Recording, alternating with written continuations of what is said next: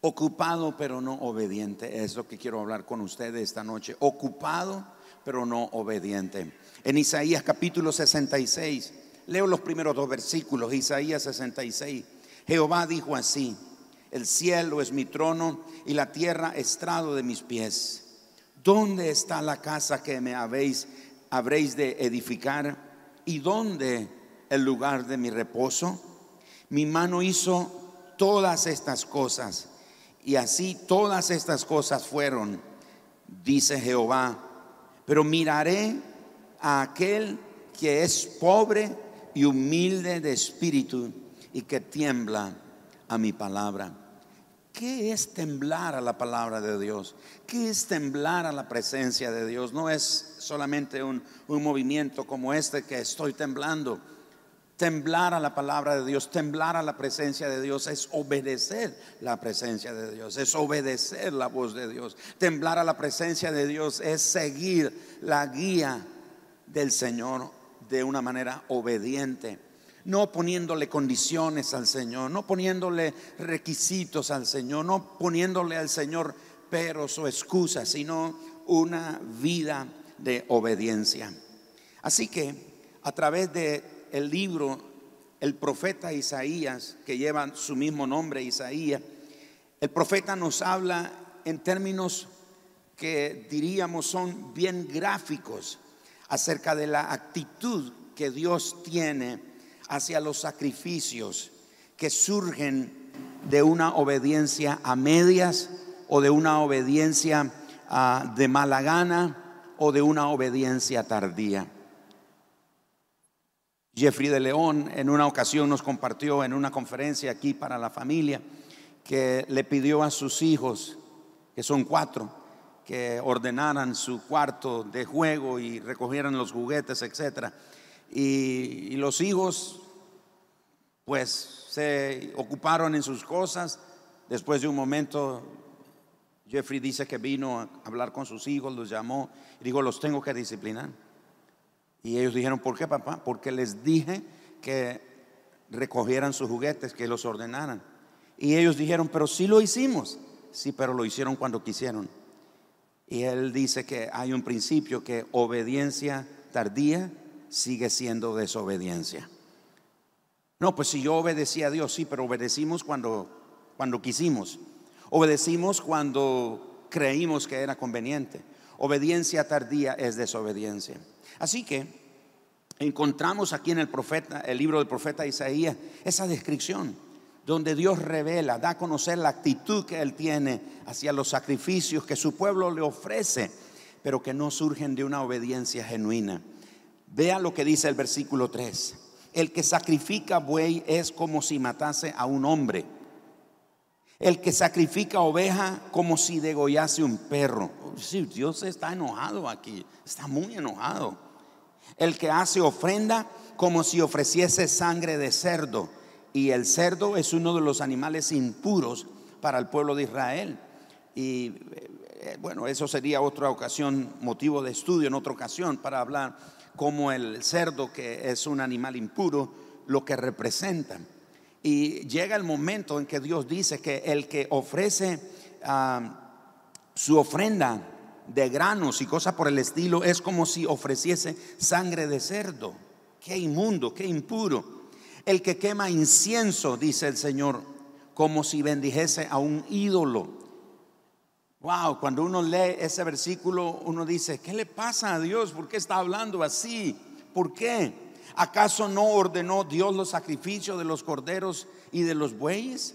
¿Acaso no fue él quien le ordenó al pueblo de Israel que presentara sus ofrendas mecidas que eran granos? Cuando llevaban los granos, mecían los granos como una forma de ofrenda y dedicación al Señor. ¿No fue él el quien instruyó a Moisés de que debían de quemar incienso en el tabernáculo, ahí eh, en el lugar santo y en el lugar del, ah, del sacrificio? ¿No fue Dios el que instruyó a Moisés que hicieran eso? Así que la pregunta, ¿por qué ahora entonces Dios se expresa con tanto desagrado de todo esto? ¿Por qué? ¿Por qué es Dios y fue el, el diseñador de el sistema de sacrificio a través de corderos, de bueyes, de ovejas eh, y de aves y de granos y de incienso. ¿Por qué ahora Dios dice que el que sacrifica a un cordero o un buey es como si estuviera matando a un hombre? En otras palabras, Dios no lo ve como un sacrificio o como un acto de adoración. Que el, el que sacrifica una oveja es como que ha matado un perro. Wow. El que presenta sus ofrendas es como que ha ofrecido sangre de cerdo. O el que quema incienso es como que está adorando un ídolo. ¿Por qué Dios está en esa condición? Veamos lo que continúa diciendo el versículo número 3. Vea lo que dice el versículo número 3, a la parte final del versículo 3 y el verso 4. Y dice, el que quema incienso como si bendijese un ídolo. Y vea lo que dice la parte final. Porque escogieron sus propios caminos y su alma amó sus abominaciones. Verso 4. También yo escogeré para ellos escarnios y traeré sobre ellos lo que temieron y escuche lo que Dios dice. Porque llamé y nadie respondió. Llamé y nadie respondió. Hablé y no oyeron, sino que hicieron lo malo delante de mis ojos y escogieron lo que me desagrada. Ahí está la respuesta a las preguntas. ¿Por qué Dios está hablando de esa manera? ¿Por qué Dios está tan enojado? ¿Por qué Dios está degradando y teniendo una actitud de, molestia ante los sacrificios que su pueblo está trayendo. Y la respuesta es muy sencilla. Dice que él llamó y que nadie respondió. ¿Oyeron ustedes? ¿Oyeron ustedes este refrán que dice que es más fácil despertar a un dormido que a un despierto? Es más fácil despertar a un dormido que a un despierto. ¿Por qué? Porque el despierto se hace el dormido. Pero el que está dormido se despierta rápido. Pero el que está haciéndose el dormido, pero está despierto, algo así sucedió. Dios llamó y nadie respondió. Dios habló y nadie escuchó la voz de él. Él dice, no oyeron, sino que hicieron lo malo delante de mis ojos y escogieron lo que no me agrada. Así que cuando Dios llamaba nadie respondía, cuando Dios hablaba nadie escuchaba. Usted como padre, ¿cuántas veces le ha sucedido que habla en su casa a sus hijos dándoles instrucciones sobre algunas cosas y usted nota que sus palabras se las está llevando el viento? Nadie le hace caso, nadie le para mente. Usted grita, fulanito, cierra la puerta, sultanito, ponga la mesa, perencejo, haga lo otro y, y todos tienen una asignación, pero nadie está haciendo lo que le corresponde. Y no es que no haya nadie que le esté diciendo qué hacer, o no es que no haya nadie que le dé instrucciones, es que alguien está hablando, pero nadie está haciendo, nadie está obedeciendo, nadie está escuchando. Así que Dios hablaba y nadie los escuchaba. Y hermano, lo más triste, lo más triste, por, el, por lo que ellos no respondían al llamado de Dios, por lo que ellos no escuchaban a la voz de Dios, ¿saben qué era? Estaban tan ocupados sirviendo a Dios. Estaban tan ocupados sirviendo a Dios que no escuchaban la voz de Dios que no atendían al llamado de Dios. En mis años de ministerio he comprobado, me ha pasado a mí, no cree que yo soy una persona perfecta. En mi proceso yo he aprendido que a mí me ha sucedido que muchas veces estoy tan ocupado en la obra de Dios que me olvido del Señor de la obra. Estoy tan ocupado en la obra de Dios que no tengo tiempo para orar. Estoy tan ocupado en la obra de Dios que no tengo tiempo para leer la palabra de Dios. Estoy tan ocupado en la obra de Dios atendiendo reuniones y haciendo consejerías y preparando eh, eventos o actividades, organizando cosas que no tengo tiempo para estar quieto, calmado y escuchar lo que Dios está diciendo en este tiempo a mi vida y a la vida de los que sirvo. me estoy explicando? Y esa era la razón por la que ellos no se daban cuenta que Dios llamaba y nadie atendía. ¡Ey! Véanme, aquí estoy. Y todos estamos ocupados ofreciendo sacrificios al Señor. Estamos haciendo obedientemente o religiosamente, obedeciendo al Señor, haciendo los sacrificios, presentando sacrificios, presentando ofrenda, presentando incienso, haciendo todas estas cosas. Y Dios dice, cálmense.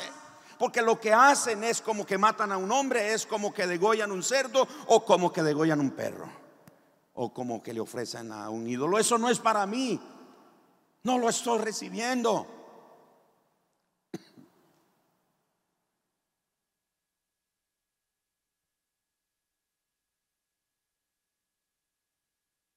Ellos estaban ocupados sirviendo a Dios con sacrificios religiosos, los cuales Dios llamó que eran abominación para Él, porque ellos no respondían con obediencia a su voz. Por eso Dios dice, ellos escogieron el sacrificio más que escuchar y obedecer mi voz. Y Dios a través de su palabra dejó claro que su deleite no está en los sacrificios, sino en la obediencia. ¿Qué de nosotros? ¿Qué de nosotros ahora, hoy, 2 de marzo del año 2022? De nosotros, los creyentes de esta generación Estamos tan ocupados sirviendo a Dios con oraciones, intercesiones, ofrendas generosas, congresos, conciertos, cruzadas evangelísticas, ayunos, vigilias, estudios bíblicos, grupos en casas, conferencias cristianas, convenciones, etcétera, etcétera, que nos estamos perdiendo lo que Él está diciendo en este tiempo. Entonces surge la pregunta, ¿y entonces qué hacemos? Dejamos de hacer lo que estamos haciendo para atender a Dios. Jesús dijo que la clave está en hacer siempre lo que nos corresponde, pero sin dejar de hacer lo otro. Es decir, puedo estar ocupado, pero debo hacer lo otro como prioridad, atender a Dios. ¿En qué forma te está llamando Dios? ¿De qué manera está hablando Dios a tu vida? ¿Estás respondiendo? Estás tan ocupado sirviendo a Dios. Estás tan ocupado en la obra de Dios. Estás tan ocupado que te has olvidado de atender al Señor de la obra. La obra está bien, pero estamos tan ocupados, no tenemos tiempo. De ahí que estamos ocupados, pero no somos obedientes. El verso 2 dice, al final, pero miraré a aquel que es pobre y humilde de espíritu y que tiembla a mi palabra. ¿Cómo se caracteriza una persona que tiembla a la palabra del Señor? Primero, obediencia inmediata. Obediencia inmediata. Todo aquel que tiembla a la palabra de Dios ante la presencia del Señor practica la obediencia inmediata. No es como después. ¿A cuántos de nosotros como padres nos ha pasado que le decimos a nuestro hijo que se ocupe de un asunto y la respuesta del hijo dice, después?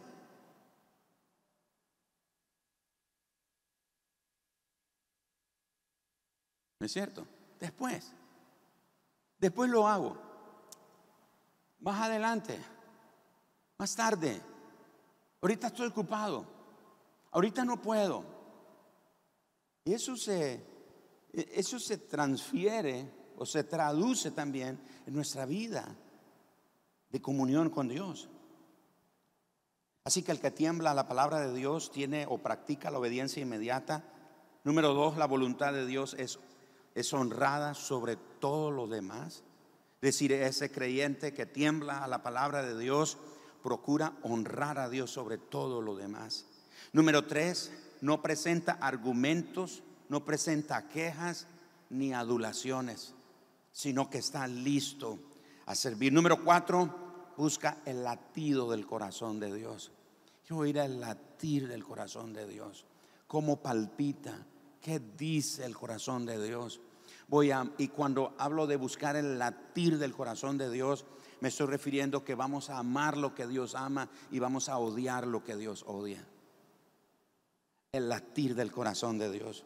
Número cinco, cuando la voluntad de Dios no está clara, ese creyente espera hasta que esté clara la voluntad de Dios en su vida. Está buscando la voluntad de Dios y aunque no está clara, espera hasta que esa voluntad esté clara. Número 6, sufre el rechazo de los amigos en vez de desagradar a Dios. En otras palabras, ese creyente está dispuesto a sufrir el menosprecio, la burla de sus amigos, de la gente que lo conoce y no desagradar a Dios. ¿Se acuerdan que el otro día hablamos de Aarón? Bueno, el mes pasado, eh, en enero hablamos de Aarón. Aarón prefirió estar con la gente, con el pueblo, y no con Dios. Él debió haber estado con Moisés y Josué ahí cerca en el altar de Dios, en la presencia de Dios cuando estaban los 40 días con sus noches. Pero Aarón dice, ay, me gusta más estar con la gente, con el pueblo. Así que va y cuando desciende del monte, la gente le dice, haznos este becerro de oro. Para Aarón, él prefirió agradar a sus amigos y desagradar a Dios. Pero el que tiembla la palabra de Dios sufre el rechazo de los amigos en vez de desagradar a Dios.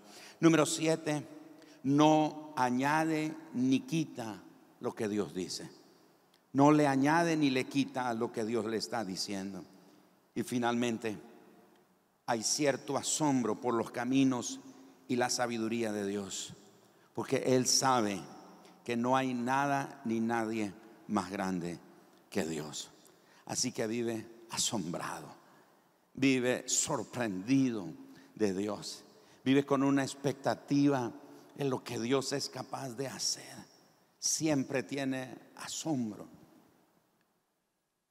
Este principio yo lo he aplicado en los matrimonios, que cuando un hombre o una mujer en su matrimonio ya no le asombra a su esposa o su esposo, es porque está viendo para otro lado.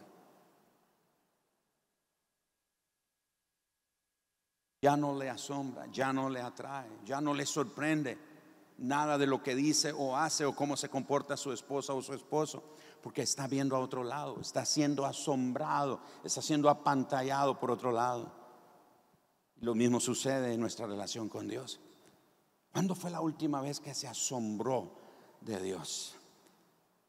¿Cuándo fue la última vez que sorprendió y dijo, Señor, cuán maravillosas son tus obras, cuán incontables son tus obras. Dice el salmista, con imponentes obras nos responderás tú, oh Dios. Las obras que Dios hace son asombrosas, son desde nuestra perspectiva increíbles porque no lo podemos creer, pero son asombrosas. Así que el que tiembla a la palabra de Dios vive con un espíritu de asombro. Vive con un wow a flor de piel. Bueno, a flor de piel no, a flor de labio. wow, siempre está wow, wow. Este lunes estamos en ese salón en una reunión con pastores y, Dios hizo algo que yo tuve que decir, wow, Dios es asombroso. El que tiembla la palabra de Dios continuamente está asombrado. Así que si usted tiembla la palabra de Dios, ¿sabe qué significa eso? Significa que usted está oyendo lo que Dios está hablando y está atendiendo al llamado de Dios. Les quiero invitar esta noche a que respondamos al llamado de Dios. Chicos, acérquense por favor. Y yo quiero hacer un llamado esta noche. Y usted dice, pastor, otro llamado. Sí, y las veces que sea necesaria. Nos acercamos a Dios constantemente. Cada vez que podamos, cada vez que tengamos oportunidad, acerquémonos a Dios. Cada vez que podamos, consagremos nuestras vidas al Señor. Cada vez que podamos, acerquémonos al Señor no con culpa, sino con una expresión de necesidad. ¿Por qué de necesidad? Porque necesitamos a Dios. ¿Acaso no lo dijo Jesús que separados de Él, ¿qué dice? Nada podemos hacer. Lo necesitamos al Señor. Entonces, yo quiero animarte esta noche. Que reflexiones. ¿Has estado ocupado, pero desobediente? ¿Has estado ocupado en las cosas de Dios? ¿Has estado ocupado haciendo muchas cosas. Y Dios ha dicho, wow, qué bueno eso que has hecho. Bueno, bueno. Pero ¿cómo quisiera que atiendas a mi llamado? ¿Cómo quisiera que escuches mi voz? ¿Cómo quisiera que lo que haces no sea un sacrificio? Que sea un acto de adoración porque me amas. a veces yo le confieso, a veces yo le he dicho a hermanos, porque hay hermanos que, bueno, no sé si voy a sonar carnal con esto que voy a decir. Oyó usted ese refrán que dice que, y dice, ahí, va otro refrán del pastor. Pero oyó ese refrán que dice que el que dice lo que no debe, escucha lo que no quiere. Si un hermano un día se me acerca y me dice, ah, pastor, que mire, y usted no sabe el sacrificio que tengo que hacer para venir hasta aquí a la iglesia. y yo le dije, hermano, ¿sabe qué? Quédese en su casa. Tranquilo, quédese en su casa. Porque Dios no quiere ese sacrificio suyo. Eso es un sacrificio para usted. Wow, quédese en la casa. Dios no quiere un sacrificio. Dios quiere tu acto de adoración. Lo que haces tiene que ser un acto de adoración, no un sacrificio. Porque el sacrificio nos lleva a estar ocupado en actividades, en movimientos, en muchas cosas que son espirituales o son de la iglesia, o son cristianas, etcétera, pero no nos da la oportunidad de atender al llamado de Dios ocupados en la obra de Dios, en la obra del Señor, pero desatendiendo al Señor de la obra.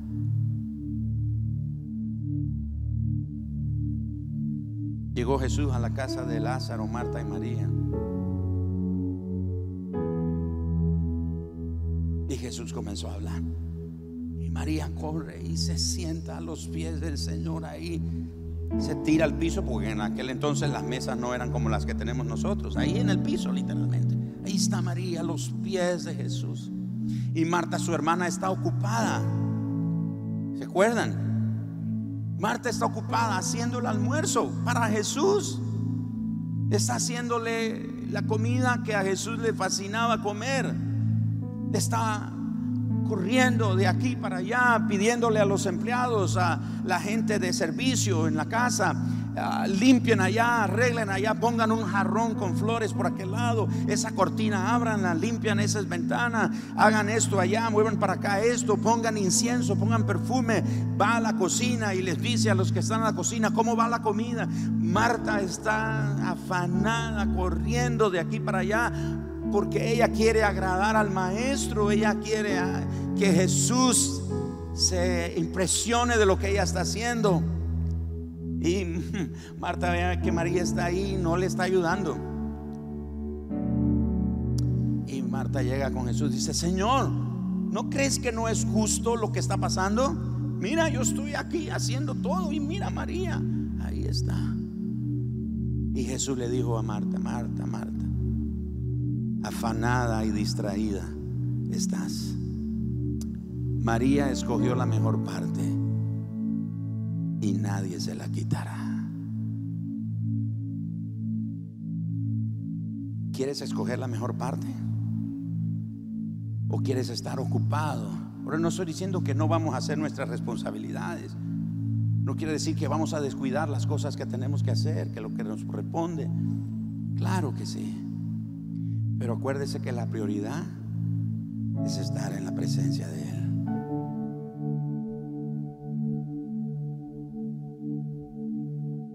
¿Cuántas veces yo he llegado a mi casa cansado porque tengo un día de reuniones, eh? pero no me quedó tiempo para para estar con el Señor. Tuve que salir temprano en la mañana y llegar tarde a la noche a mi casa después de una larga jornada. El cuerpo lo que quiere ya es ya descansar y dormir ahí en mi cama. ¿Cuántos se identifican conmigo? Ahí en mi cama, Señor, gracias. Y me acuerdo del hermano, el fulanito, el hermano me pidió, Señor, acuérdate por favor y bendícelo. Y me duermo orando. Que ungí de esa oración. Ocupado, ocupado, pero desobediente. Yo quiero la mejor parte. Todo el que quiere la mejor parte, que es la presencia del Señor, se pone en pie conmigo. Bueno, ustedes se ponen en pie, yo ya estoy en pie. Y hago el llamado, abro el altar esta noche. Y dice, Señor, yo, quiero, yo escojo la mejor parte. Si eres tú, sal de donde estás, ven aquí. Vamos a orar. Y dice, pastor, pero me da pena porque el mes de enero pasé. No importa, pasa. no, no, te preocupes por si alguien te ve. Es, eres tú y Dios. Se trata de ti y el Señor. necesito a Él, lo necesito a Él. Padre precioso, esta noche, como María, escogemos la mejor parte, Señor.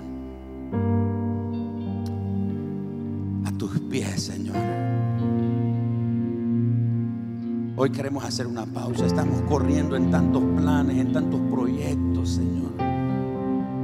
Nobles, bien intencionados, correctos pero nos están consumiendo las energías, nos están consumiendo el tiempo, nos están consumiendo los recursos, nos están consumiendo las fuerzas, Señor, y, estamos dándote a ti lo que nos sobra, lo que nos queda. Ya no es la prioridad, ya no es un acto de adoración y a veces nos resulta cansado, un sacrificio, nos resulta fatigoso, nos resulta así como un hastío espiritual, Señor. Pero esta noche, esta noche te pedimos, Señor, queremos escoger la mejor parte. Señor, venimos aquí delante de este grupo de creyentes, nos acercamos aquí en un acto de entrega, en, una decisión, en una intencionalidad de, de rendirnos de ofrecerte nuestra vida otra vez, de decirte, Señor, que no quiero estar tan ocupado y distraído en tantas cosas que me estoy perdiendo tu voz. Estoy perdiendo lo que estás diciendo en este tiempo, Señor. No me estoy dando cuenta porque estoy oyendo tanto ruido, estoy escuchando tanto ruido que no me deja escuchar tu voz. No estoy atendiendo al llamado que me estás haciendo porque tú estás llamando y nadie está respondiendo. Pero yo respondo esta noche, Señor. Yo respondo, yo respondo, yo respondo a tu llamado. Escucho tu voz, Señor. Escucho tu voz esta noche, Señor. Te pedimos esta noche, Señor. No queremos estar solo ocupados y desobedientes queremos de verdad, sí ocuparnos en, como actos de adoración, lo que te ofrecemos a ti, lo que hacemos, lo que pensamos para ti, lo que dedicamos para ti, pero que eso no nos distraiga de tu presencia, que no nos aleje de tu presencia, que no nos aleje, que no nos separe de ti. Por eso, Señor, háblanos háblanos y que tu voz nos atraiga a tu presencia, Señor.